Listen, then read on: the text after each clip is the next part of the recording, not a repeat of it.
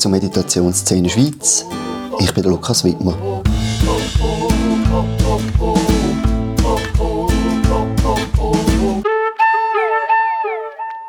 Heute rede ich mit dem Fred von Almen. Der Fred ist 1943 in Bern geboren, hat eine Lehre als Fotograf gemacht und dann auch sieben Jahre als Fotograf geschafft, hat viel längere Reisen gemacht, und 1970 eine Asienreise, wo er dann seinen späteren Lehrer, den Gesche Rapten, getroffen hat.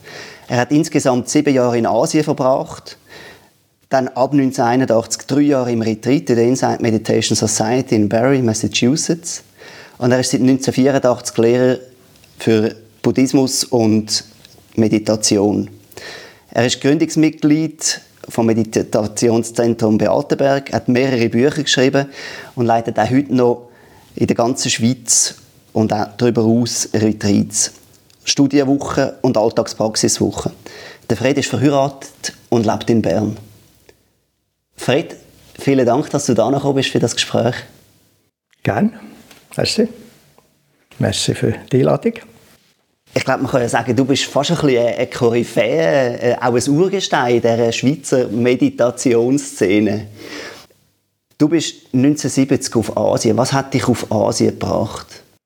Also erstens bin ich äh, sowieso gerne gereist. Also es hätte können sein, dass es einfach Interesse ist, daran äh, Asien lernen zu kennen. Ich war äh, schon längere Zeit in Afrika, gewesen, auf vielen Orten zu Europa. Aber äh, in den späten 60er Jahren bin ich äh, mal schon als Fotograf mehr unter Künstler gewesen und ähm, sie interessiert an, ich würde dem mal sagen, ähm, Pseudo-Esoterik, nicht wirklich Esoterik, einfach was da alles so ist interessant war zu dieser Zeit. Und ähm, wir Bücher gelesen wie äh, Anagarika Govinda, äh, Der Weg der weißen Wolken, und das hat mich äh, sehr inspiriert, dann mal zu schauen, was es äh, tatsächlich gibt in Indien, auch im in den Himalaya-Gebiet. Und der andere Aspekt, der war vielleicht wichtiger, war ähm, LSD und Company. Gewesen. Also zu sehen, dass es nicht nur irgendwie die esoterischen Ideen gibt, sondern dass man wirklich den eigenen Geist äh, öffnen und in völlig andere äh, Bereiche vorstoßen, die normal Person eigentlich keine Ahnung und keine Vorstellung hat. Und das hat mich natürlich inspiriert, zu meditieren, da herauszufinden, was es da gibt. Und ich muss vorwegnehmen, es war äh, nachher bisschen weniger äh, exotisch als auf der Meditationstrips.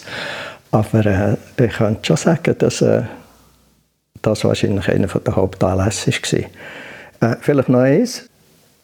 Meine Freundin ist in dieser Zeit davon gelaufen und das war ziemlich hart. Gewesen. Sehr hart. Gewesen. Und ich habe das Gefühl, ich müsse etwas finden, um mit dem umzugehen. Das war zwar nicht so genau definiert, gewesen, aber so vage habe ich das Gefühl, vielleicht äh, gibt es da ganz noch andere Möglichkeiten. Und sie ist nach Indien gegangen. Also du bist ja nachgereist? Ich bin quasi nachgereist, aber äh, für nichts. Es hat nicht gebraucht von dem her. Es hat nämlich nichts genutzt und nichts gebracht.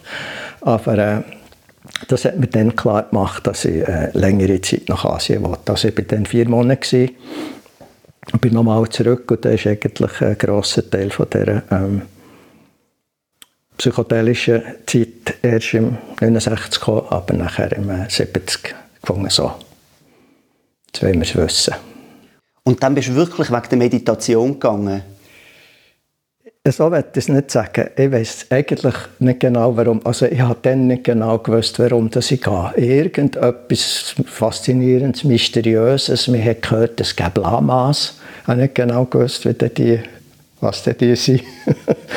ich habe einen kurzen Artikel vom Dalai Lama, über den Dalai Lama gelesen und gewusst, dass das äh, Dharamsala ist. Und auf dieser Reise haben äh, Psychedelika immer noch eine Rolle gespielt. Ich war ja in Pakistan äh, im Norden, gewesen, in äh, den Orten, wo man heute lieber nicht mehr her will. Und in Kaschmir äh, Hindu-Pilgrimage. Äh, und dann nach äh, Dharamsala erst etwa im August von diesem Jahr und dort hat es geheißen, ja, es hat einen Lama da oben im Wald. Das, der heisst Geschrabten. Das hat mich natürlich sehr interessiert. Und äh, dort hat eigentlich ein direkt unmittelbarer Kontakt angefangen mit dem tibetischen Buddhismus. Das klingt jetzt recht direkt. Also Asien ist ja ziemlich groß. Wenn du sagst, ich bin mal gegangen und habe geschaut, nachher bist du aber doch recht schnell gewusst, okay, der Dalai Lama ist in der Amsala und bist dort hin, aus diesem Grund? Also ich habe gewusst, dass es ähm, Indien ist für mich. Das ist, es hat, dann ist ja schon, auch schon ein Hippie-Trail hat es dann schon gegeben nach Indien. Also von dem her ist es nicht äh, so eine Pionierleistung gewesen. Zum Teil bin ich mit Bussen von Engländern, weißt du, was sie mit alten Bussen haben gemietet von London nach Delhi gefahren oder so. Das, von dem her ist Indien eigentlich äh, drin gelegen und das alles praktisch ohne Geld. Also ich hätte auch nicht können nach Indien fliegen oder irgendwo nach Thailand oder sowas. Das war schon sehr viel äh, kostspieliger wäre sich aufzuhalten. Du bist ja Fotograf Mhm. Hast du dann unterwegs auch geschafft? Also weißt, hast du irgendwie versucht, Aufträge zu akquirieren, die du auf dieser Asienreise abwickelst? Oder hast du wirklich hast du wie einen Cut gemacht, einen Schnitt und gesagt, das ist jetzt gewesen, mal mit Arbeiten, jetzt... Es war der Anfang vom Schnitt, aber noch nicht so eindeutig. Aber ich habe äh, dort wenig ähm, fotografiert, weil ich sonst zu tun hatte. Das war ziemlich ein, ein anderes Universum, wo ich drin war. es ist erst nach einem Jahr, als ich beschlossen habe, ähm, ich will meine angefangene Karriere aufgeben. Äh, ich habe gerade von Time Life eine Anfrage bekommen, noch bevor ich weg bin. Und das ist für einen beginnenden Künstler, Fotograf natürlich die Chance, und ich wusste, wenn ich jetzt nicht zurückgehe, das war eben nach einem Jahr, gewesen, dann muss ich das alles aufgeben. Ich hatte dann die Möglichkeit, gehabt, ein Gespräch mit dem Dalai Lama zu haben. Das hätte man dann noch können. Also es hat ein bisschen Aufwand gebraucht, aber auf jeden Fall hatte ich ein stündiges Gespräch mit ihm und dachte, was ich alles habe gefragt das ist so lächerlich. weißt du noch etwas?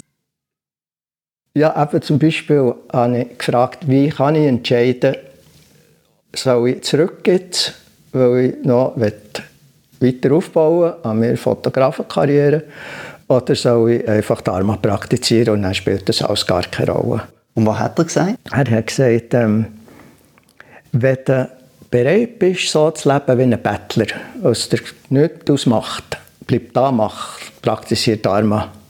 Wenn du das Gefühl hast, das ist schwierig und du verlierst dabei auch das Dharma, dann geh gescheiter zurück, schaff, an deiner Karriere, schau, dass du genug Geld hast und nachher braucht deine Zeit mehr und mehr zum Praktizieren. Und du hast dich für den Bettler entschieden, in diesem Fall? Es war klar, dass ich, äh, wenn ich zurück würde und dort voll einsteigen dann würde ich dann nicht zehn Jahre später sagen, das ist schon realistisch. Das habe ich schon gesehen, das habe ich auch bei meinem Vater gesehen, der immer hat, auf die Welt reisen aber zuerst hätte er genug Geld haben. Irgendwie ist das dann ist er so eingebunden und so, so engagiert, dass es gar nicht eine Möglichkeit war. Ich finde es aber gleich noch spannend, weil es heißt ja, du musst eigentlich in recht kurzer Zeit musst dich etwas doch so tief bewegt haben, dass du bereit bist, sehr viel Luft zu geben. Also materiell habe ich nicht sehr viel aufgeben, weil ich habe immer so gelebt. Ich habe praktisch auch nicht auch gelebt. Ich habe schon als Kind das Gefühl gehabt, in das Rat Race steige ich nicht ein. Ich weiß nicht, warum ich das hatte, aber äh, weil mein Umfeld, meine Eltern, sind alle äh, äh, voll engagiert gewesen. Mein Vater war selbstständig erwerbender Fotograf. Gewesen. Also von dem her habe ich nichts aufgegeben. Mhm. Der Schnitt war dann normal, als ich daheim alle meine früheren Fotos vorgekehrt Das finde ich heute blöd. Aber das hätte irgendwie müssen sein als klarer Schnitt zum Sagen. Schloss. Und das war auch schon dann oder ein bisschen später dann gekommen? Das ist Vermutlich, als ich nach drei Jahren zurückgekommen bin, bin ich ganz sicher und vielleicht schon vor dran. Also der Dalai Lama hat gesagt, wenn du leben wie ein Bettler, dann bleib da. Nicht, du hast eine Schwester nichts ausmachen. Es nichts ausmachen, genau. Ja, das ist ein wichtiger Unterschied. Ja. Dann hast du den Geshe Rapten, das ist der Mönch, der irgendwo im Wald lebt, getroffen. Mhm. Und dann ist es abgegangen. Dann hast du äh, die Erleuchtung schon bald gefunden. Es ist nicht so einfach Äh, schon in dem Sinn, dass äh, das ist sehr befremdend war, was der Geschrabne gelernt hat er Englisch können? Nein, der ganze Rinpoche, der jetzt im Genfersee das Zentrum leitet, äh, hat ihn übersetzt immer. Zum Glück, das war eine grosse Hilfe für uns, auch für mich, weil man so viel hat können noch dazu fragen, wo man nicht in den zwei Stunden, die man pro Woche oder pro zwei Wochen mit dem Geschrab nicht dort nicht können fragen. Ähm, wir haben Geschrab hat gesagt, ja, was weiter? Wir waren schon mehrere, ich merke, dass ich dort nicht der Einzige bin. Und wir haben gesagt, Meditation. Und irgendwie haben wir gemerkt, dass das nicht so ankommt für ihn, das macht nicht so Sinn. Und nachher äh, hat er die traditionelle äh, Belehrung angefangen. Und das waren Belehrungen über Vergänglichkeit, über den Wert der menschlichen Wiedergeburt, über ähm, die Wichtigkeit von, von der Motivation hinter unserem Handeln, also Karma. Und äh, die ganze Mühe von, von dieser Welt, wenn mit, der, mit einem Geist drin bist, der nicht klar ist, der, verblendet ist. Und das haben wir gar nicht wissen. Wir eigentlich heim werden. Ganz wirklich. Und mit der Zeit hat das aber natürlich total Sinn machen. Und wir haben viel auch anders gelesen und mehr gelernt und gehört. Und also so gesehen, es war nicht ein kurzer Prozess, es war ein langer Prozess. Und gleichzeitig war klar, dass das ist essentiell im Leben Das ist etwas Essentielles.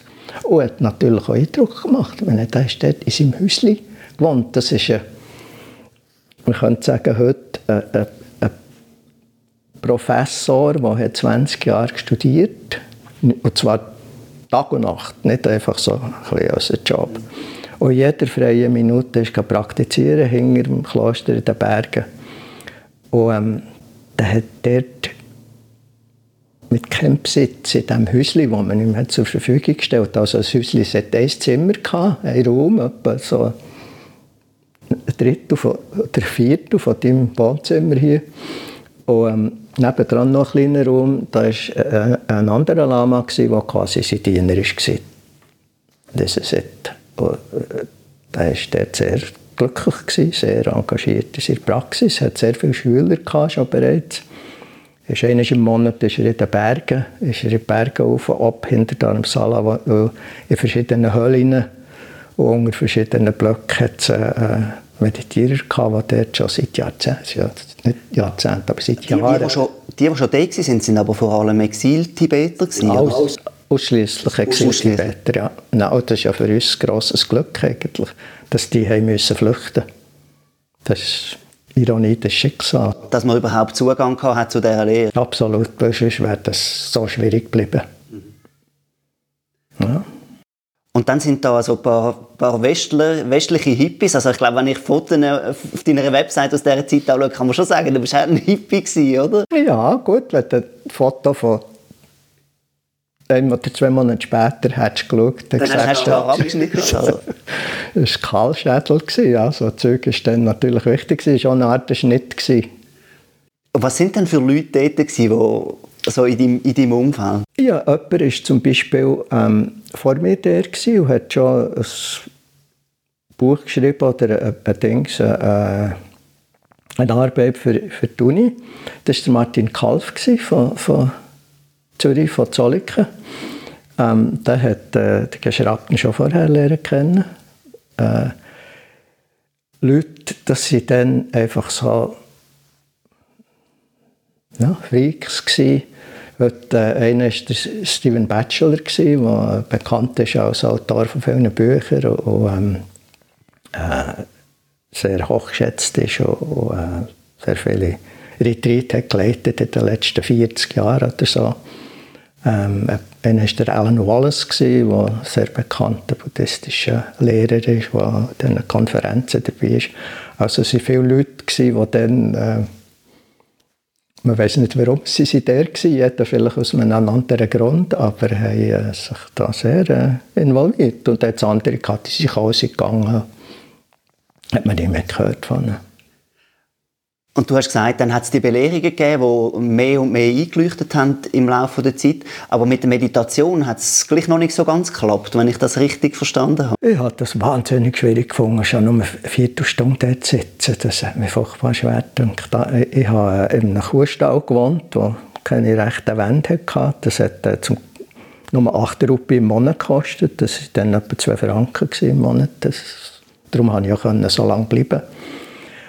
Und hatte in meinem Kuhstall hatte ich ein Tischblatt, auf dem habe ich geschlafen und bin rumgehockt, weil der Boden war ein Herdboden. Dort zu hocken und zu meditieren, das war nicht zum Aushalten. Aber hast du denn überhaupt gewusst, was müsstest du machen, wenn du meditierst? Ja, ja, wir haben dann schon gefragt, wie man genau so vorgehen soll. Das ist schon erklärt. Auf jeden Fall, für das noch äh, zu erweitern, haben wir relativ gleich gehört, ähm, dass es ein Goenka gäbe. Und das mache ich jetzt ganz neu, das ist dann erst nach Indien gekommen, von Burma, mache ich die Meditationskurse, das sind 10 Tage Kurse, dort sind mit drei Wochen erleuchtet. Und dann haben irgendwo andere von mir gesagt, genau, das müssen wir haben. Ähm, und es ist noch fast ein Jahr gegangen, bis ich den ersten Goenka-Kurs hatte. Ach, ich dachte, bis du erleuchtet warst. ähm, nein, in dem ersten zehn Tagen Kurs habe ich gelernt, sitzen. Ja. Weil da musst Das ist von morgen früh bis abends spät. Und die haben noch keine Meditation dazwischen. Es war wahnsinnig äh, körperlich, körperlich ja. anstrengend und mühsam. Gewesen. Für mich, für viele andere auch, für die weniger. Das ist natürlich auch, kommt auf den Körper, auf den Geist drauf an, was du mitbringst. Aber in dem, der Beziehung hat, hat Goenka-Kurs kaufen. Äh, es war auch bei Goenka nicht so einfach. Gewesen. Aber was war denn so anders am Goenka als das, was du vom Gescherabten kennt hast, außer dass die einfach einen quasi gezwungen hat, sagen wir mal, den ganzen Tag zu sitzen? Ähm, grundsätzlich ist der Zugang zur Lehre verschieden. Ähm, der Gescherabten, wie alle tibetischen Lehrer, sie lehren ein ganzes Lehrgebäude von ähm, sehr grundlegend zu sehr tiefgründig.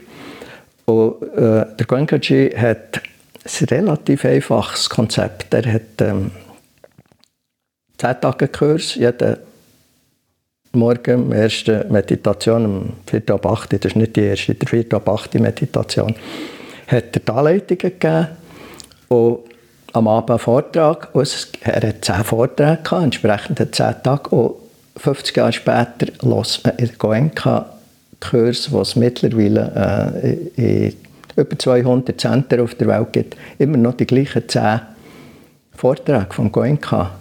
Also in dem Sinn hat er ähm, die ganze Lehre sehr kondensiert auf eine gute Art und Weise äh, äh, präsentiert. Und vor allem hat man müssen, äh, sitzen. Vom Morgen, weiß auch wenn wir angefangen vier, halb fünf, vielleicht vier weg, um halb fünf in die Halle. Und dann war man dran. Gewesen. Und zum Teil waren so drei Wochen Retreat. Und, ähm, das ist schon noch ein anderer Zugang, während dann bei den äh, tibetischen Lehrern, gerade bei den Glopas, muss man selber. Also man lernt, man studiert, vielleicht ein paar Jahre sogar, und dann geht man in, in eine Hölle oder irgendwo in ein Kutti und meditiert für die nächsten zehn Jahre oder so. Und das war beim Goenka in dem Sinn viel machbar für äh, uns Westliche. Also wir sind schon im zweiten Jahr, wo der Goenka, der Goenka erklärt, äh, weit über 100 gewesen, also einem Kurs. Er hat auch äh, Theravada Vipassana gelehrt und nicht äh, tibetischen Buddhismus. Mir beides begeistert. Kannst du vielleicht ganz einfach nur in zwei, drei Worte sagen, was ist jetzt Theravada Vipassana, was ist tibetischer Buddhismus? Also die grosse, so ein der grosse Unterschied in der Herangehensweise. Zuerst zu ähm, Theravada Vipassana. Theravada Vipassana ist eigentlich ein Ausschnitt aus der ganzen grossen Theravada-Tradition von, von Burma, Thailand, Sri Lanka und so weiter. ähm, wo direkt gerade nur mit einer Stück weit Sammlungspraxis zu tun hat und nachher mit äh, Erkenntnispraxis wie Passana. Und fast auch ein Kontext ist weggelassen. Und das ist etwas, was der Westlichen sehr entgegenkommt, immer noch, oder sehr entgegengekommen ist, was aber auch Nachteile hat, weil ganz viel äh, Kontext ist wichtig, wo in der asiatisch-buddhistischen Kultur selbstverständlich ist, was für uns überhaupt nicht selbstverständlich ist. Aber das ist das, was der Goenka hat gelernt, auch andere äh, Vipassana-Lehrer eigentlich ein Stück weit bis, bis zu uns, wobei die Tradition ein bisschen andere ist als die vom Goenka, äh, die, die nicht zu lehren. Also in, in dem Sinn bin ich nach fünf Jahren äh, so quasi äh, rauskomplimentiert worden bei, Goenka-Kurs. Nicht von Goenka selber, aber von seinen Anhängern. Ähm, mit der Begründung, wenn du nicht ausschließlich dich kannst entscheiden für das, das ist besser, wenn du nicht dabei bist. Und ich war nie jemand für ausschließlich. Das ist gar nicht mein Ding. Ich habe so viel Richtung gesehen in verschiedenen Traditionen, dass ich gesagt habe, also lassen wir es sein. Ich bin nachher mit äh, anderen Vipassana-Lehrern äh, weitergefahren. Und in der tibetischen Tradition hast du, wie ich schon gesagt die ganzen Belehrungen. Da musst ein Ausspruch, der manchmal ist, kam, in Dharamsala bei den Tibetern ist, ähm, ohne jahrelang zu studieren, ist er gerade in Meditationsretreat gegangen. Ha, ha, ha, ha. Also Betonung auf, du musst zuerst wirklich genau wissen, was du überhaupt machst und was durchgeht und, und, und wie du vorgehst. Sonst kannst du es vergessen. Und dort bin ich in dem Sinn froh gewesen, hatte ich einen direkten Zugang zur Meditation, wo, wo Meditation in einem relativ einfachen Rahmen ein tiefgründig, aber einfacher Rahmen ist, wenn bei den Tibetern. Da reflektierst du nachher über Vergänglichkeit, weißt, jahrelang. Da reflektierst du über ähm, abhängiges Entstehen jahrelang. Da reflektierst du über alles das, bis du anfängst Verständnis bekommst von der Leerheit von allen Dingen. Äh, das ist ein sehr viel komplexerer Zugang, der natürlich sehr tiefgründig ist, aber äh, gerade in diesen Jahren nicht so leicht zugänglich war. Jedenfalls für mich. Du hast jetzt von Reflektieren geredet. Ist dann auch der tibetische Buddhismus quasi religiöser als das, was der Goenka macht? Äh, eindeutig, ja. Es ist äh, eine religiöse Kultur.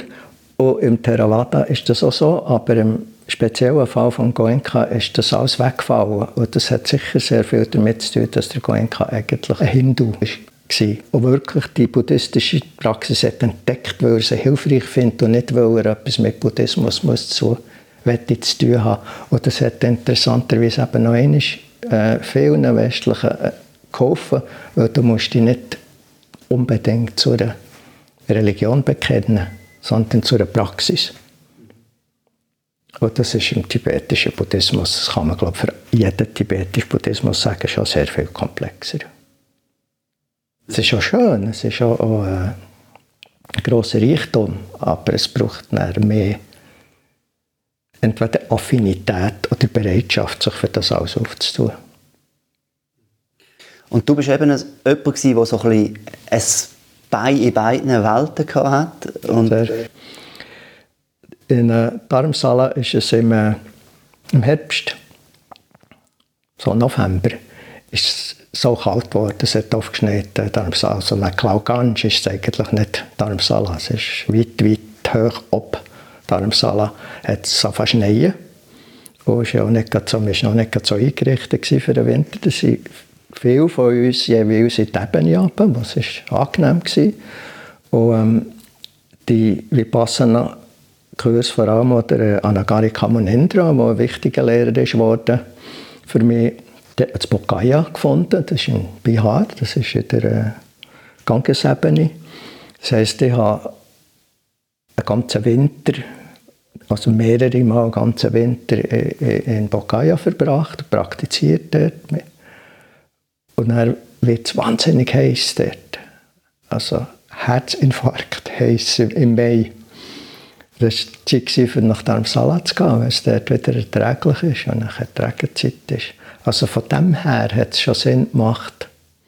Und für mich hat es insofern Sinn gemacht, als ich dann den ganzen Winter Vipassana praktiziert und dann bin ich zurück zum Geschraubten und habe die ganzen Belehrungen weitergefahren. Ich habe auch ein bisschen gelernt, Tanka malen.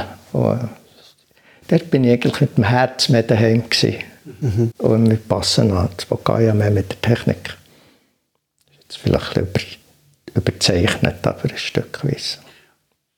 Und die Integration von diesen beiden Welten, das ist etwas, was du dann aber quasi selber hast müssen machen. Also das ist ja wahrscheinlich recht fremd für, für die traditionellen Lehrer in Asien, dass man so ein bisschen traditionsübergreifend unterwegs ist. Das ist sehr schwierig ähm, weil äh, gerade tibetisch Mahayana und Theravada haben eine sehr schlechte Meinung voneinander. Also das ist äh, Sektierertum im höchsten Grad.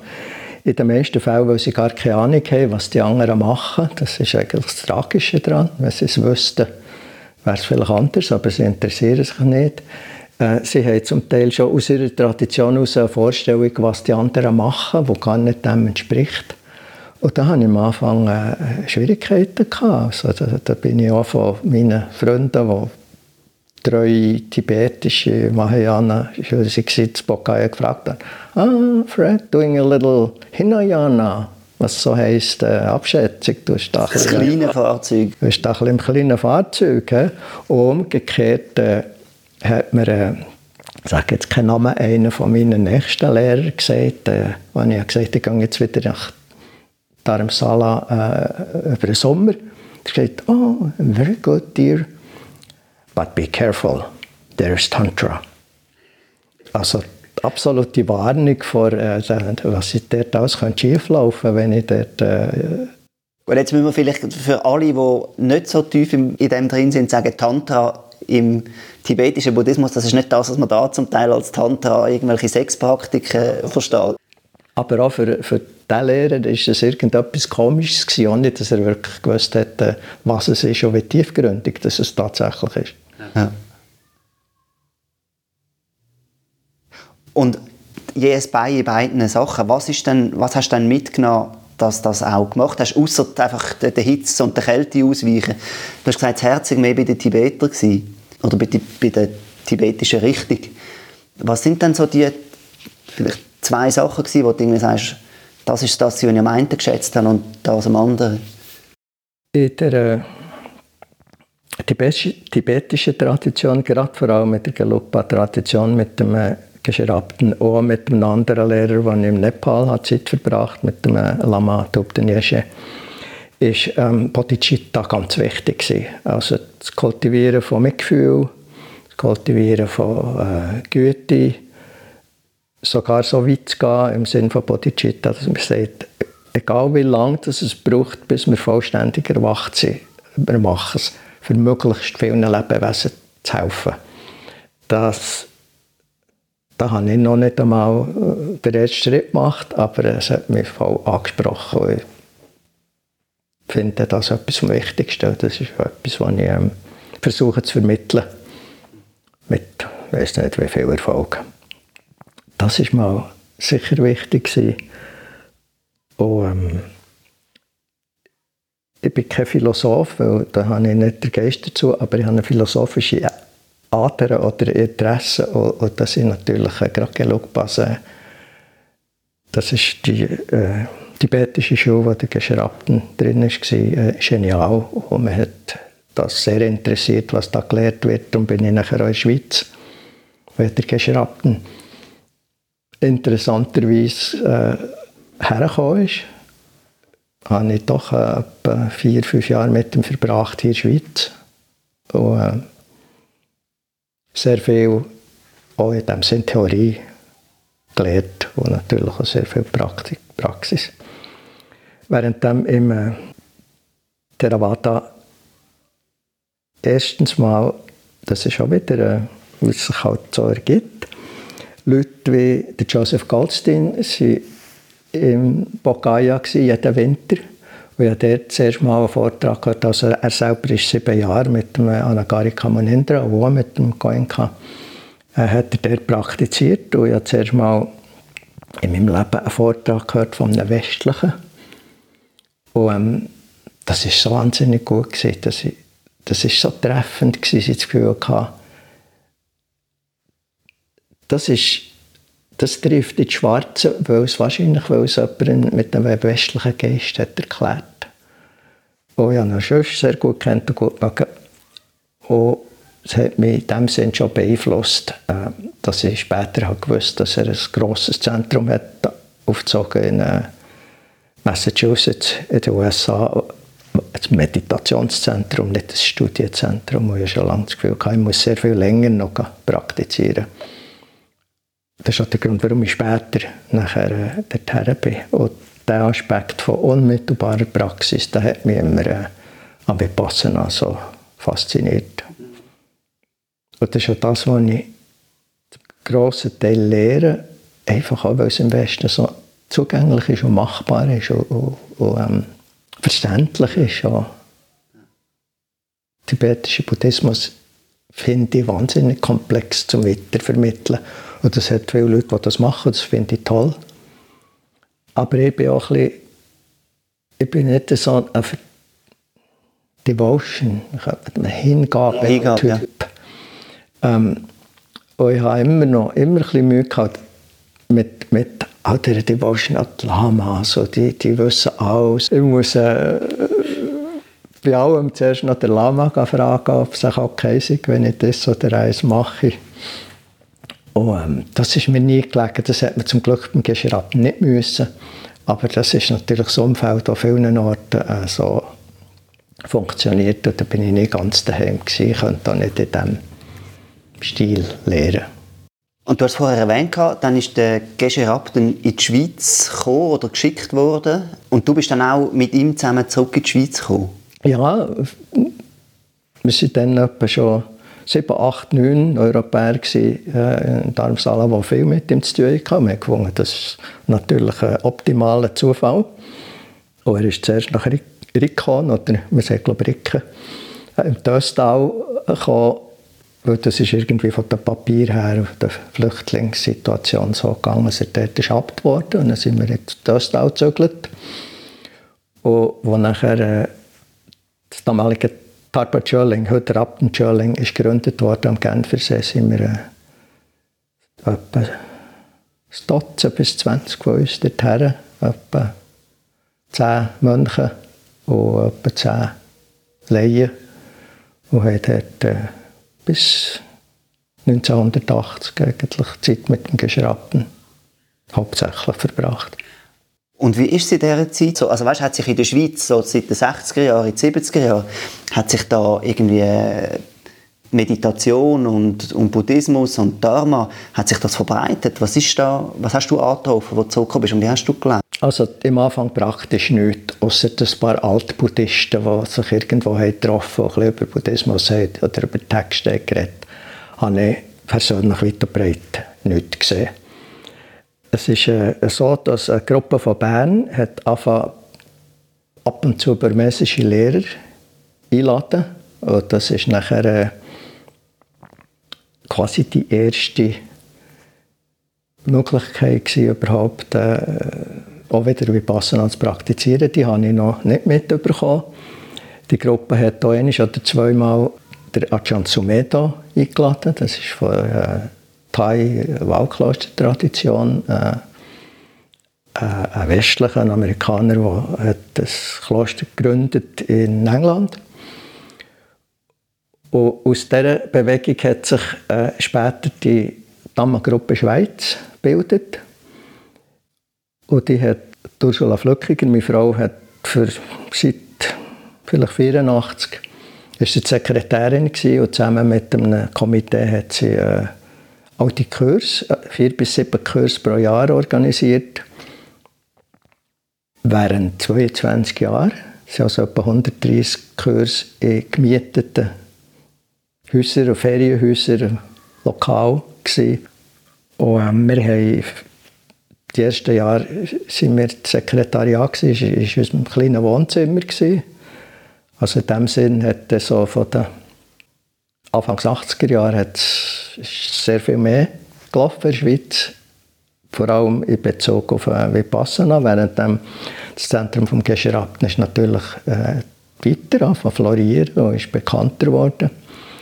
Aber was ich noch erwähnen ist, im 1974 bin ich, also nach diesen drei Jahren Indien, bin ich im Appenzell, sind wir zu dritt oder zu viert, mit dem äh, Jacques Chenou, der heute äh, Retreat lehrt, schon seit 50 Jahren, haben wir dort so in einem günstigen Häuschen, das wir können mieten konnten, gelebt für ein Jahr. Und aus dem heraus ist zusammen mit dem äh, Marcel Geisser, der das Haus hat gegründet und leitet, haben wir den Rest effektiv wie passenden Kurs gemacht im Appenzell.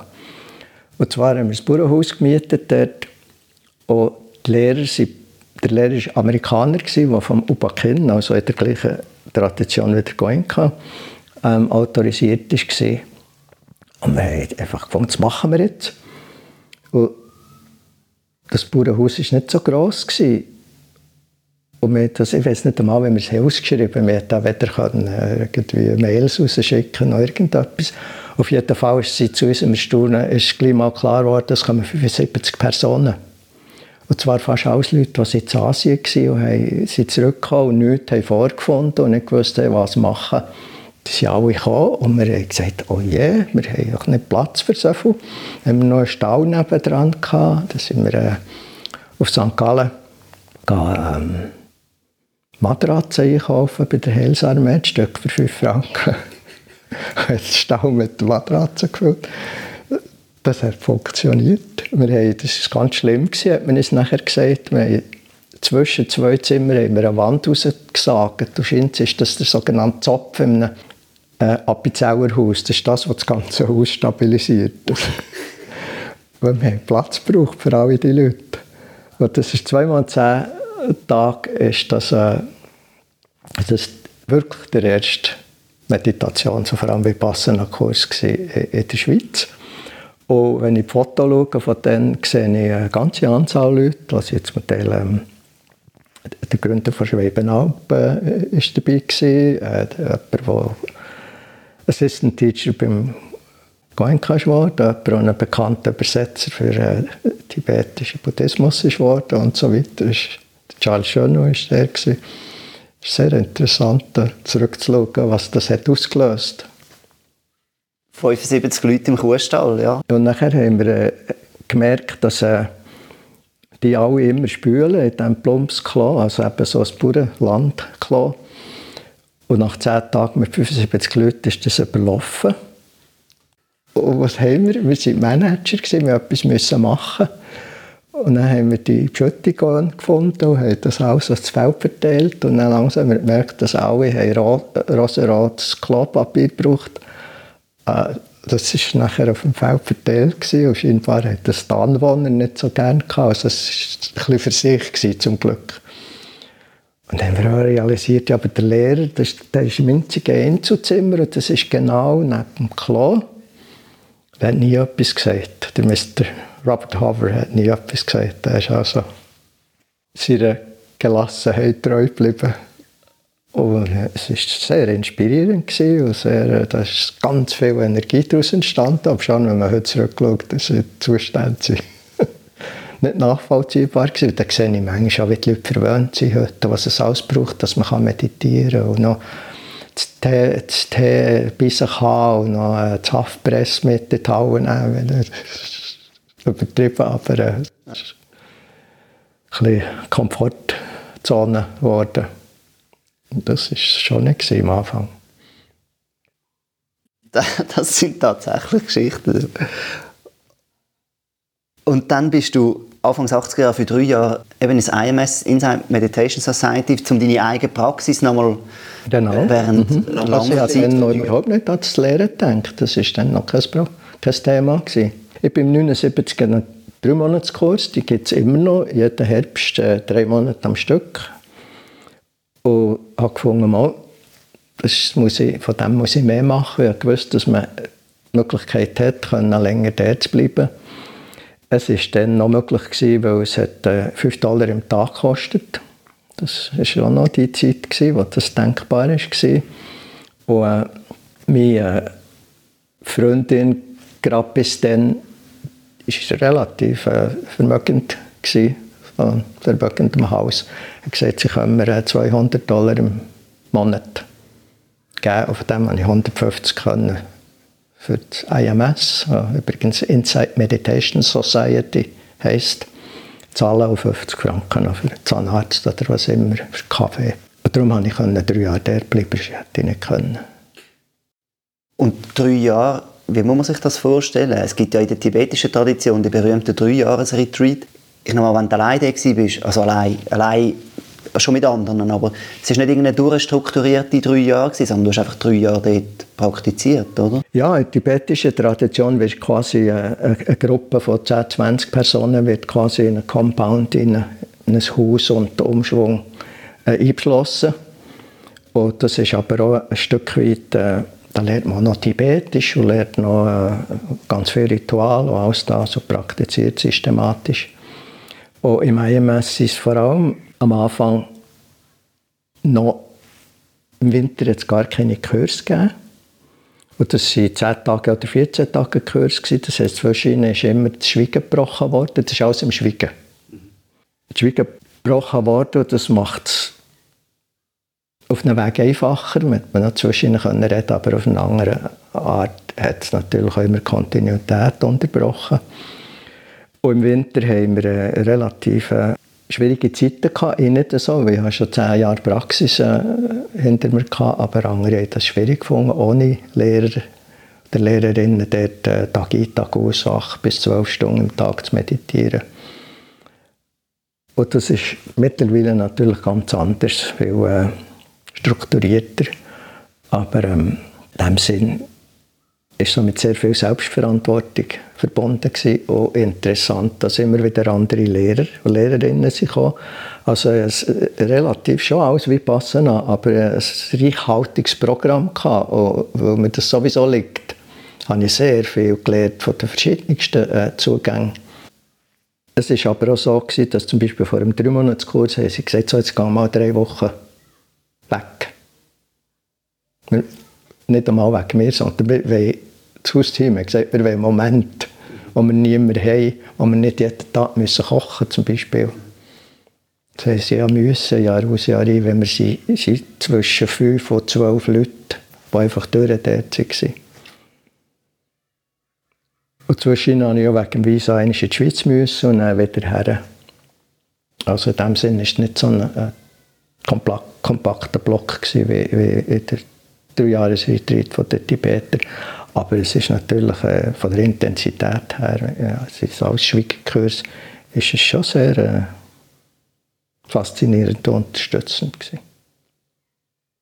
Würdest du sagen, bist du als anderer Mensch heimgekommen, als du gegangen bist? Auf jeden Fall drei Jahre älter. Ähm. ja, es hat sicher einen Unterschied gemacht definitiv nicht so gross, wie ich mir auch vorgestellt habe oder wie ich gerne hätte. Das sehe ich heute noch, wenn Leute in drei Monatskursen kennen viele, die gehen für drei Monate.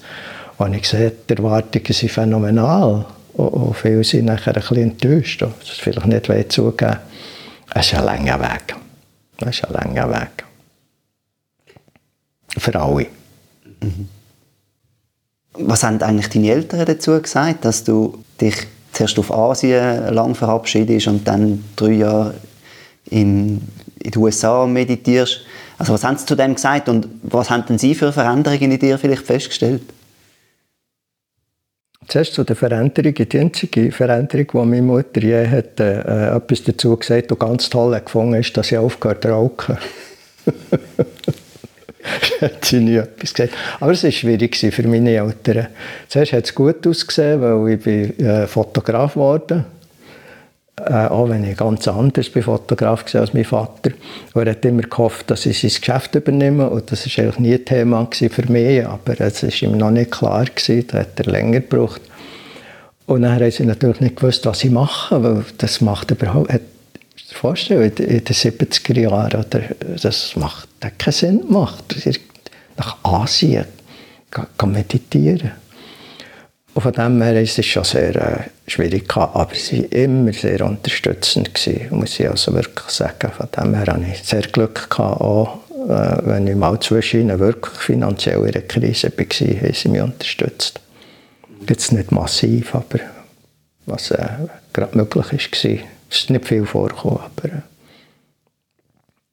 Und eigentlich erst, als mein erstes Buch ist rausgekommen, mein Vater schon alt war, war er ganz stolz. Er sagt, mein Sohn ist Autor. Und vorher hat er seine Freunde und Verwandten, die gefragt haben, was macht er denn in Amerika, hat, hat er gesagt, er ist Reporter. Er hat nicht, nicht gewusst, was er schon sagen soll. Es war ja auch so, gewesen, wir brauchen viel das Wort äh, Sitzen für Meditieren, was eigentlich unpassend ist, weil es bedeutend mehr ist als einfach Sitzen. Aber äh, ein Berufskollege von mir hat mich in Bern mal gefragt, äh, ich wusste, dass ich in Amerika bin, ich gefragt, was hast du denn gemacht dort? Und dann habe ich gesagt, ja, ich bin eigentlich die ganzen drei Jahre bin ich sitzen. Er hat gesagt, ja, Drogen. Das war so alles so fremd. Gewesen. Und jetzt ist es eigentlich erst durch, ich würde sagen, durch die Gehirnforschung, und was ich herausgefunden habe, was nachher quasi publiziert ist worden, wie gut jetzt das soll sein und alles. Und durch ähm, John Kabat-Zins Arbeit sind wir jetzt im Gegenteil. Jetzt weiß jeder, was Meditation denkt jeder, was Meditation ist und wenn man das macht. Nicht jeder, aber viel. Und das hat sich natürlich dramatisch verändert in diesen, diesen Jahren oder Jahrzehnten. Auf das möchte ich gerne nochmal zurückkommen, wenn man vielleicht nochmal bei den 80er Jahren anhängt. Ich glaube, dann in deiner Biografie steht, du hast ab dem 84 nachher wirklich deine Lehrtätigkeit aufgenommen. Wie ist denn das gegangen? Hast du selber entschieden, dass du anfängst zu lehren oder hat, hast du, bist du zurückgekommen in die Schweiz und man hat, das Bedürfnis ist da gewesen? Du hast ja dann schon lange praktiziert. Ja, 15 Jahre. Ähm, das war so, gewesen, dass im letzten Jahr von dem Schluss, fast vom, von diesen drei Jahren, als ich im IMS war, vor allem Jack Cornfield, ähm, gesagt, äh, du könntest mal einen Vortrag halten. Er hat es übrigens auch an Bill Hamilton gesagt. Das ist das einzige Mal, wo ich etwas in diesem Sinn gehört von ihm. Der Bill Hamilton ist der, der Dharma Tapes gegründet hat und auch zur gleichen Zeit im IMS genau. genau. Und äh, noch jemand, den ich nicht weiss, wer hat da noch einen Vortrag. Also der Jack hat gefunden, ich könnte jetzt mal etwas produzieren. Und das war wahnsinnig aufregend, gewesen, weil es nicht nur der Jack Cornfield der war, sondern Sharon Salzburg war auch noch im Publikum, gewesen, in diesem kleinen äh, Bibliothek dort. Und beim zweiten Mal, was ich vorkam, war noch der Ramdas dabei. Gewesen. Ähm, und die ganz, ganze äh, Hausteam, Staff vom IMS, also es war ziemlich eine erfahrene Gruppe von, von Leuten der. Aber offenbar ist der der Vortrag gut angekommen und dem zweiten Vortrag auch noch. Und nachher ist eigentlich äh, darum gegangen, wir hatten noch nicht so ein äh, Trainingsjahr gehabt für Lehrende. Wir lernt Lehrer oder Lehrerin werden, indem man mit dabei war. Das ist eigentlich das Traditionelle. Und äh, Joseph Goldstein und Jan Salzburg haben mich eingeladen, weil sie am Schluss von, diesen, von meinen drei Jahren der einen Kurs hatten, immer noch von der äh, Dama-Gruppe Schweiz organisiert. Und äh, der hat gesagt, komm mit und assistiere. Und dann habe ich quasi auf Montpellier, übrigens in dem gleichen Haus, das wir dann eben gemietet hatten, habe ich äh, assistieren. Und nachher ähm, der Joseph Goldstein hat gesagt, er könnte äh, Fred fragen für einen Wochenendkurs.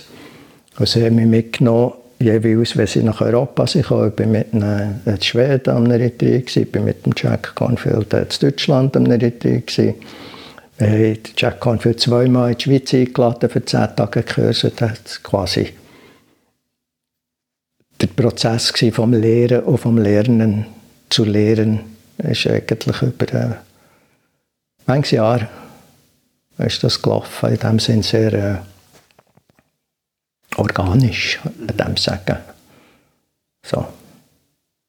Ich habe übrigens noch, ähm, als ich angefangen habe zu lernen, bin ich zum Geschraubten und habe gefragt, äh, ob ich, ich habe gesagt, ich fange an zu lernen, was ich, ich würde gerne von dem, was er, was er lehrt, lernen. Und dann hat er mir genau gesagt, was das ich kann und was ich lieber nicht so lernen Also zum Beispiel Lambrim und Lojong lernen, ist sehr gut. Und ähm, er hat gefunden, also auf keinen Fall äh, Tantra lehren. Und das hatte ich auch nie im Sinn. Gehabt. Das könnte ich auch gar nicht. Und ähm, Madhyamika soll ich ja nicht lernen. Das ist äh, die, vor allem Gelug-Sichtweise über die Leerheit. Das habe ich auch nie gemacht und nicht wollen. Weil so kompliziert?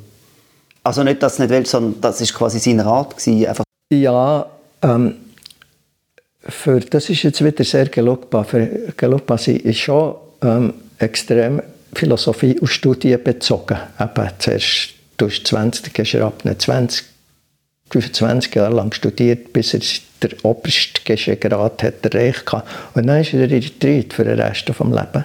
Ausser, dass er dann in die Schweiz musste. Das war nicht seine Idee. Gewesen. Und an anderen Orten machst du drei Jahre Retreat. Philosophie ist nicht so wichtig. Du lernst schon das ganze Gebäude, Lehrge Lehrgebäude, aber äh, bei der Gelug ist das extrem äh, anspruchsvoll und komplexe Erwartung. Übrigens in dem Sinn, ich habe äh, mehr und mehr mich für Blockchain interessiert, was eben sehr anders ist als, äh, oder ziemlich anders ist als äh, der Gelug Zugang. Und bin seit äh, 25 Jahren ist mein wichtigster Lehrer der Sonny Rinpoche. Und seine Lehrer, die ich ja zum Glück hatte, ähm, habe, äh, länger lernen kennen. Und dort ist der ganze Teil vom Philosophischen und Intellektuellen und der ganze Hintergrund viel weniger wichtig.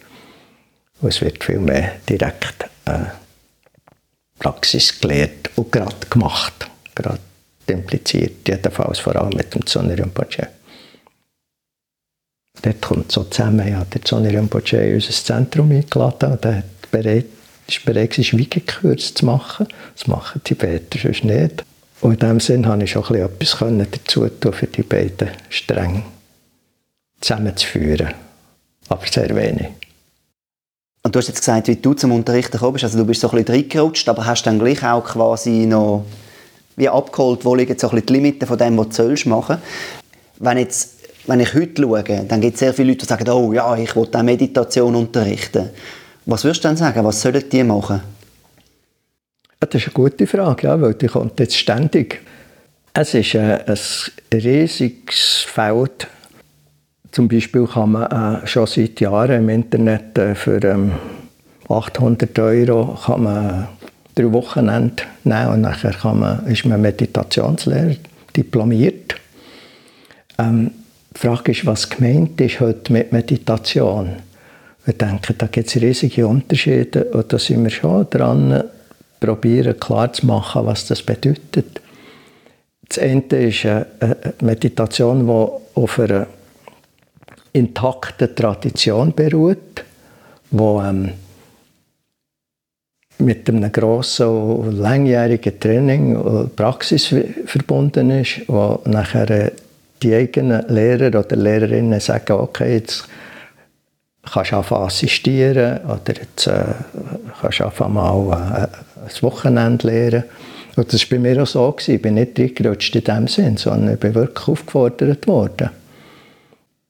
Es wäre mir nicht in Sinn ausgerechnet, dort den ersten Vortrag zu halten vor diesem Publikum. Und diesen Unterschied sehen natürlich viele nicht, weil wie soll man das wissen? Äh, wir versuchen auch immer wieder, das klar zu machen. Und denen ist es klar, es klingt vielleicht überheblich, aber es ist ein Unterschied, ein Stückweise von Qualität, aber vor allem von der Tiefe und von der inneren Ausrichtung, um was es geht. Und das ist mir ein ganz wichtiger Teil. Und das kommt zum Teil natürlich auch von der äh, tibetischen Tradition her. Erstens mal lehre ich, weil, weil uns äh, so ein neuen Beruf will und mein Geld jetzt auf die Art verdienen, das, das ist noch toll. Ich glaube, das ist cool, das machen. Da kann man sicher viele Leute jetzt. Äh, es gibt sogar Kurse, die sind sehr teuer heute. Äh, man kann ganz gut Geld verdienen damit. Und die Motivation ist vor allem auch Wellness oder Stressreduktion oder Hey, es tut dem einfach gut. Heute ist sowieso in der hektischen Gesellschaft gut ein bisschen Stille. Da kommen viele Leute, die sagen, ich komme gerne ein bisschen Stille. Und dann sage ich aber nichts. Aber eigentlich denke ich, ich will lieber Leute, die kann praktizieren weil das wirklich brennend interessiert. Auf jeden Fall ist der Hauptunterschied, ist es etwas, was ich mache, wo ich denke, es tut mir gut oder ist es ein ernsthaftes Anliegen für meinen Geist, mein Herz lernen zu kennen und das zu verändern in meinem Leben und, und äh, freier zu werden von all diesen inneren Zwängen und Leiden. Und drittens ist es vielleicht sogar, weil ich das Gefühl habe, wenn ich das ein Stück weit verwirkliche, kann ich auch für andere hilfreich sein. Also in dem Sinn sind das, das ist ein Niveau, wo ähm, möglich sein, wo man nicht einfach schwarz-weiß unterscheiden kann. Das ist alles so fließend und das ist ein bisschen komplex dort. Aber das heißt, wenn jemand das möchte, würdest du sagen, es braucht einmal eine tiefe und lange eigene Praxis? Wir haben ähm, zuerst mal, ich, also die ersten zwei Personen, die ich nachgezogen habe, quasi zum Lehren, die haben schon jahrelang Retreat gemacht. Äh, jemand, der ist jahrelang auch in Asien war, zum Teil äh, im Dschungel gehockt mit, dem, mit einem der Lehrer, der der schwierigste ist von der anspruchsvollste, meine ich, der in dem Sinn sich wirklich äh, bemüht und interessiert war und nachher äh, viel an meinen Kurs dabei war. Und mit der Zeit habe gesagt, komm, assistiere und er geschaut hat, dass sie auch, angefragt werden. Und nachher, äh, 2007, habe ich das mit der Ausbildung oder der Schulung, sagen wir mal, angefangen, weil das äh, auch meine äh, eigenen Kollegen und, und Lehrerinnen äh, zu Amerika angefangen haben, das gut gefunden. Das waren fünf Jahre, da habe ich Leute genommen, die alle 20 Jahre Praxis hatte. Jetzt nicht ausschließlich Praxis, wenn ich es die ersten 15 Jahre hatte, aber doch sehr intensiv in der Praxis daheim gewesen. Und ähm, nach fünf Jahren quasi so autorisiert habe. Das war also sehr viel formaler. Gewesen. Das, das ja viel äh, einzelne Tage, zwei Tage äh, viel Schulung gewesen, und auch viel Schulung durch andere. Also das hat wieder damit zu tun, dass ich gerne offene Kultur anbieten, dass äh, äh, Tibeter oder äh, mit Zen-Leuten zusammen haben, äh, Tage gehabt.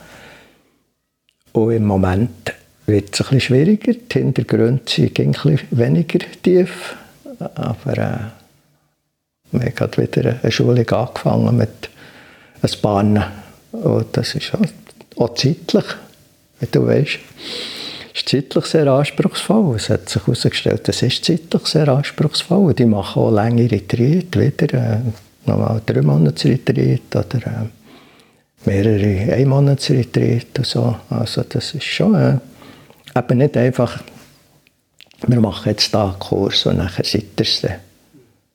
Schon sehr anders. Bevor wir vielleicht noch so ein bisschen auf die äh, modernen Entwicklungen eingehen, noch 2001 hast du, bist du Mitgründer vom Meditationszentrum Beatenberg. Ein Zentrum, das seitdem Lehrer aus verschiedenen Traditionen einlädt, wo auch eben nicht auf eine Richtung total festgefahren ist, wo, du hast vorher mal erwähnt, eigentlich die Retreats meistens im Schwiegen sind, oder immer vielleicht sogar, ich weiß nicht, die, die ich war, waren immer im Schwiegen. Schwiegen wie ist es zu der Gründung von dem Zentrum gekommen? Und wie ist das aufgenommen worden, vielleicht auch dort vor Ort, dass jetzt da ein Meditationszentrum also es hat sehr viel mit der Damagruppe Schweiz zu tun, die ich erwähnt habe, die seit äh, 1978 Kurs hat, äh, organisiert und mit meiner Frau zusammen seit etwa 84, 85 ist das schon äh, systematisch, haben wir äh, auch dann eben schon zum Beispiel jedes Jahr äh, Lehrer aus der Rajan, also ein Mönch aus der Rajan Sumeto Ajahn Chah-Tradition eingeladen. Aus dem, während zehn Jahren, aus dem ist nachher möglich geworden, für die Tradition das Kloster aufzubauen in der Schweiz. Wir haben aber auch ähm, aus Burma Lehrende eingeladen. Wir haben äh, westliche eingeladen, die eine lange äh, Praxis hinter sich hatten. Und das war 22 Jahre mit 130 Kursen. Also in dem Sinne haben wir äh, nicht einfach so aus dem Nichts aus ein Zentrum gestartet, sondern schon. Ich bin schon zweimal angefragt worden, habe lange Suche gemacht, über lange Zeit in der Schweiz. Und haben nie etwas Passendes gefunden. Und beim Ende Mal haben wir etwas Passendes gefunden, sind sie abgesprungen, weil sie irgendwie doch jetzt kalte Füße hatten oder gefunden, sie wollen es eigentlich gar nicht.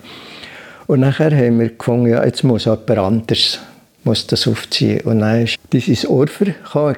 Die war auch viel an unseren Kursen und hat selber auch schon unsere Kurse gemacht. Und hat schon gesagt, jetzt machen wir etwas. Und dann ist es wieder losgegangen mit Haussuchen. Das ist wieder lang gegangen, bis wir das haben gefunden und gesehen haben. Wir haben schon gewusst, dass es überhaupt möglich ist. Das ist optimal mit der äh, Anbindung an ÖV, mit der Lage auf dem Thunersee, mit den Alpen, auch praktisch ähm, betriebsbereit.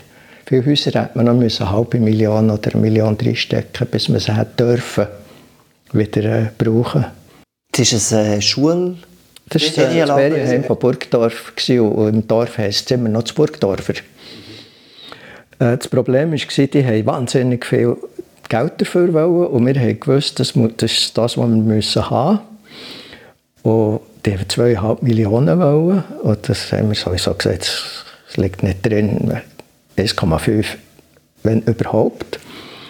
Und ähm, der der das hat von der Regierung von Burgdorf hat ziemlich Druck gemacht und gesagt, ja, wenn ihr nicht genug Geld könnt geben dann wird es auch nicht verkauft, weil das tut das Stadtparlament beschließen. Wir haben eine Nostalgiefraktion, die will das behalten. Und äh, wir haben mittlerweile alle die äh, vom, vom Hotelverein äh, Spezialisten gehabt, die sagen, wie viel es wert ist. Und die haben gesagt, ihr könnt nicht einmal eine Million dafür zahlen, weil das will niemand. Das ist nutzlos. Ihr könnt da kein Hotel daraus machen. Also, weil es ist ja sehr äh, eigentlich asketisch, ist ein Zentrum. Und wir haben gesagt, wir haben sehr viele Freiwillige. Und ich habe gesagt, ja, haha, das kennen wir. Aber wir wussten, dass es geht, weil wir haben so viele Kurs, zum Teil bis auch 80, äh, mit 80 Teilnehmenden hatten. Und dann haben wir äh, der gesagt, der gesagt, wir müssen das Geld auf der Bank haben, bis dann und dann. Weil einfach so, ich habe nicht ins Parlament gesagt, das Grüppli von Buddhisten, der sich auf, es für 1,5 Millionen. Dann haben wir äh, die Schweiz angefangen, dann haben wir äh, ausgeschrieben und haben doch wunderbarerweise 350'000 Franken zum Teil äh, als äh, Spende, zum Teil als Darlehen bekommen. Aber meilenweit von den 1,5 Millionen, die wir müssten haben. Und nachher ist jemand, eine Kollegin, hat gehört von dem allem und die hat von einer Lehrerin von mir auch noch gehört, sie soll doch dort helfen, sehr, jemand, der sehr vermögend ist. Und hat gesagt, ich tue nachher den Rest als zinsloses Darlehen. Ja, das ist, darum war es überhaupt möglich gewesen, finanziell. Und wir haben es glücklicherweise nach 15 Jahren abgezahlt. Aber das war schon wichtig, dass es überhaupt ist gegangen aber was wir hatten, sind alle die guten Lehrer, Lehrer und Lehrerinnen, die wir einladen konnten. Meine, sehr gleich ist Joseph Goldstein gekommen, der Ajahn Sumeto ist extra, weil Ursula war äh, anderthalb Jahre im Kloster gewesen, beim Ajahn Sumeto. Er hat gesagt, ich mache, ich komme für eine Woche Kurs oder zehn Tage Kurs zu euch, für ein Statement zu machen zum Zentrum. Jack Cornfield ist gekommen, ähm, asiatische Lehrer sind gekommen und von dem her haben wir von Anfang an schon quasi grosse Kartei gehabt, viele Teilnehmende, die sie interessiert waren. Und das ist relativ, also es war natürlich wahnsinnig anstrengend, aufregend gewesen, aber gleich relativ mühelos äh, gelaufen und zum Glück sogar auch durch die Pandemie durch. das war nie ein Problem, wie es läuft bis ja. jetzt zwei Jahre. Das war zum Teil zu. Gewesen. Das war ein weniger einfach. Gewesen. Aber da haben wir auch viel Unterstützung gehabt. Genau, du bist sehr schnell dort äh, dann auch online gegangen, haben gewisse Sachen online verleiht. Ja, ja, das Gefühl gehabt, jetzt muss man etwas machen, das kann man nicht einfach zutun. Und ähm, das hat auch gut funktioniert. Die ersten zwei, zwei Online-Kurse, sind Hunderte gekommen. Das ist wieder zurück auf ein Normallevel. Man hat halt auch Zeit gehabt. Ja, man hat auch Zeit gehabt. Man war quasi daheim eingesperrt, genau. Aber äh, wir haben, äh, sagt man dem, ähm, gemacht und wir haben gesagt, wir machen das äh, für das Zentrum. Und das sind extrem viele Spenden gekommen, also wirklich grosse Spenden, die äh, macht, dass es möglich ist. A. Und B. der Staat. Wir mussten niemanden entlassen. Wir hatten dann etwa, etwa sechs Hausteams und es Kurzarbeit gegeben. Und die, äh, ausser der, im Büro haben sie nichts zu tun gehabt. Und das war natürlich toll. Gewesen, also wirklich toll. Und zuletzt haben wir noch ein Härtefallgeld bekommen.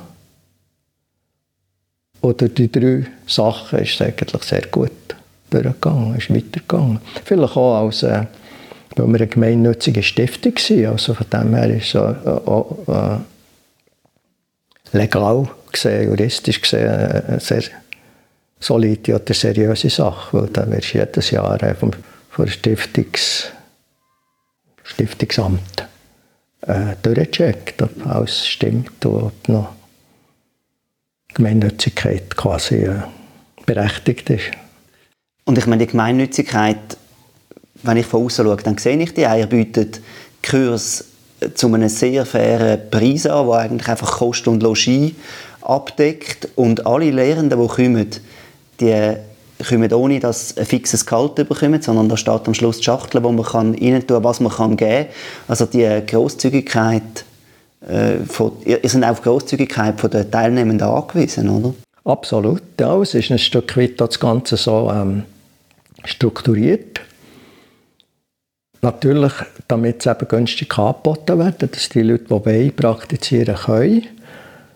Wobei ein gewisses Segment von Leuten nicht kommt, weil es so bescheiden ist. Ich meine, Viererzimmer, quasi blotte Viererzimmer, ist nicht jedermanns Sache. Aber ähm, Grosszügigkeit loslassen, die ganze Offenheit, ist ganz ein wahnsinnig wichtiger Aspekt von der Praxis überhaupt. Du könntest sagen, loslassen, nicht ergreifen, die ganze Offenheit ist die unmittelbare Ursache für äh, Erwachen, für tiefe Erkenntnis. Das wird total unterschätzt, weil man das Gefühl hat, ja, das hat mehr so mit Almosen zu tun oder mit, mit etwas so.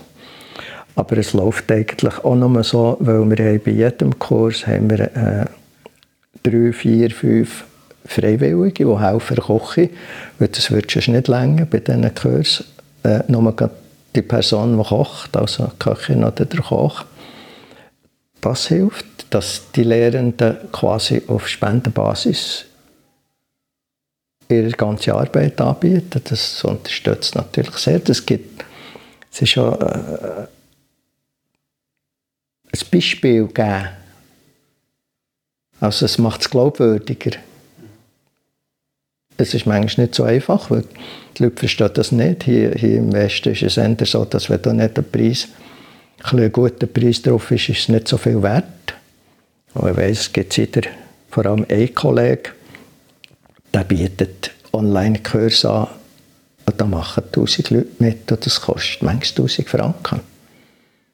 Und da sind wir in dem Sinn immer noch, probieren wir uns abzugrenzen und zu sagen, nein, wir insistieren darauf, dass es äh, auf Spendenbasis ist, in der Hoffnung, dass es die Leute verstehen und, entsprechend auch ein bisschen grosszügig sind.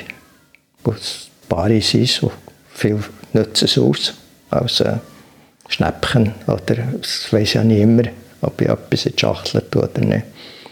Das hat sich jetzt gezeigt in der äh, Pandemie, wenn wir bei Online-Kurs das nicht mehr können, ähm, anonym machen. Da waren wir ein bisschen schockiert, wie viel es gar nicht gegeben Okay.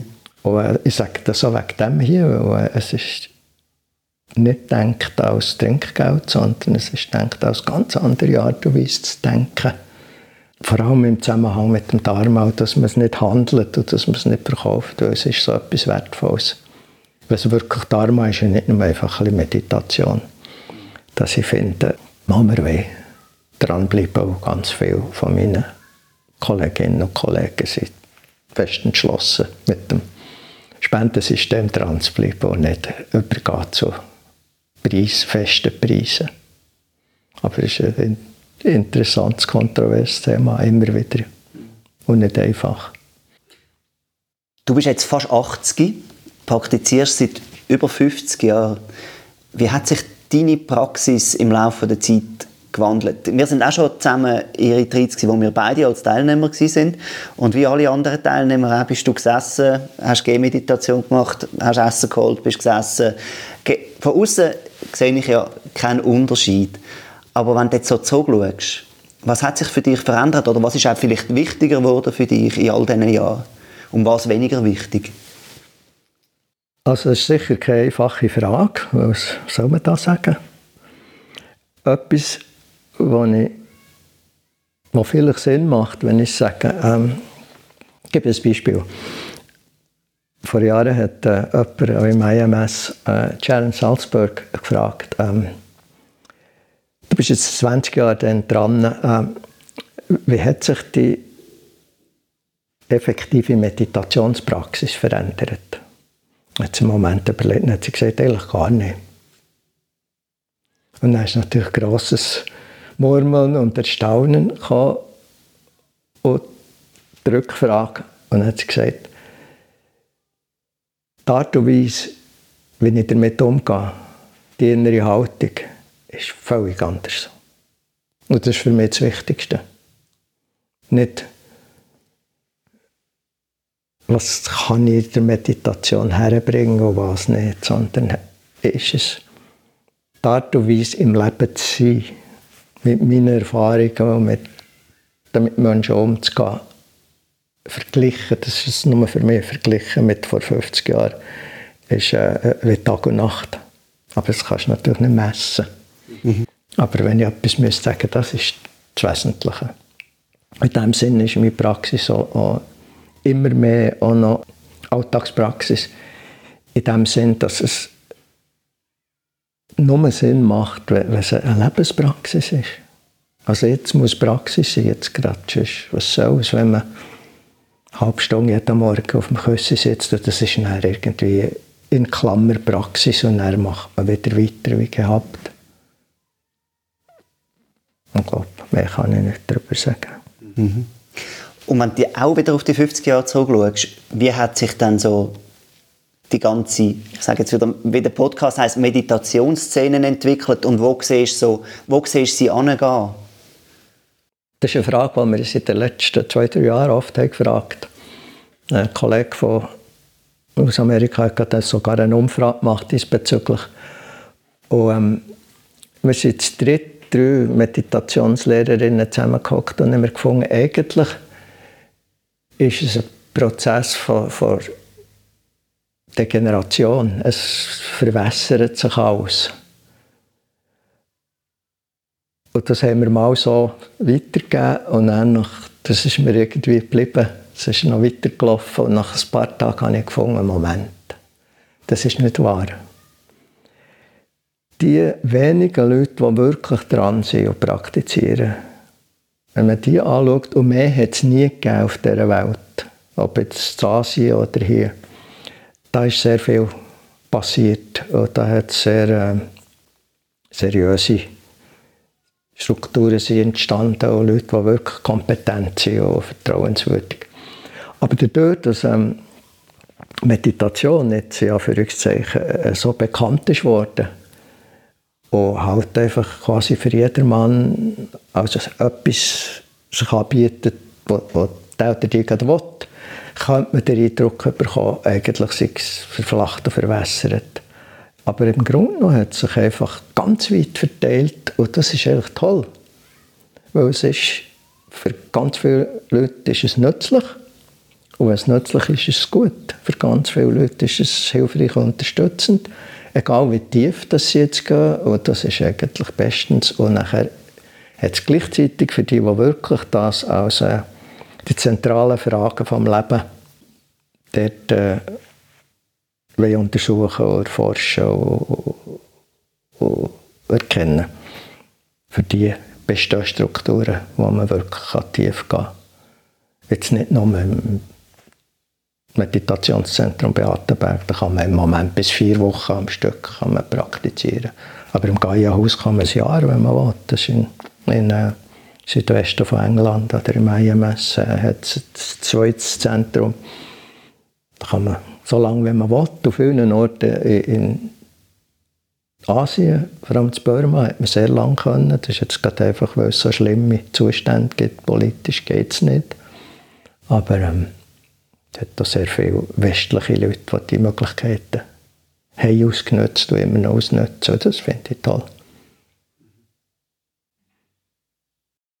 Wenn du jetzt so müsstest sagen, die drei Sachen, die du jemandem auf den Weg geben die du quasi aus dem allem rausnimmst, drei oder fünf, gibt es da etwas, wo du könntest sagen, hey, schau auf das, dann bist du schon mal ein bisschen richtig ausgerichtet oder hilfreich ausgerichtet?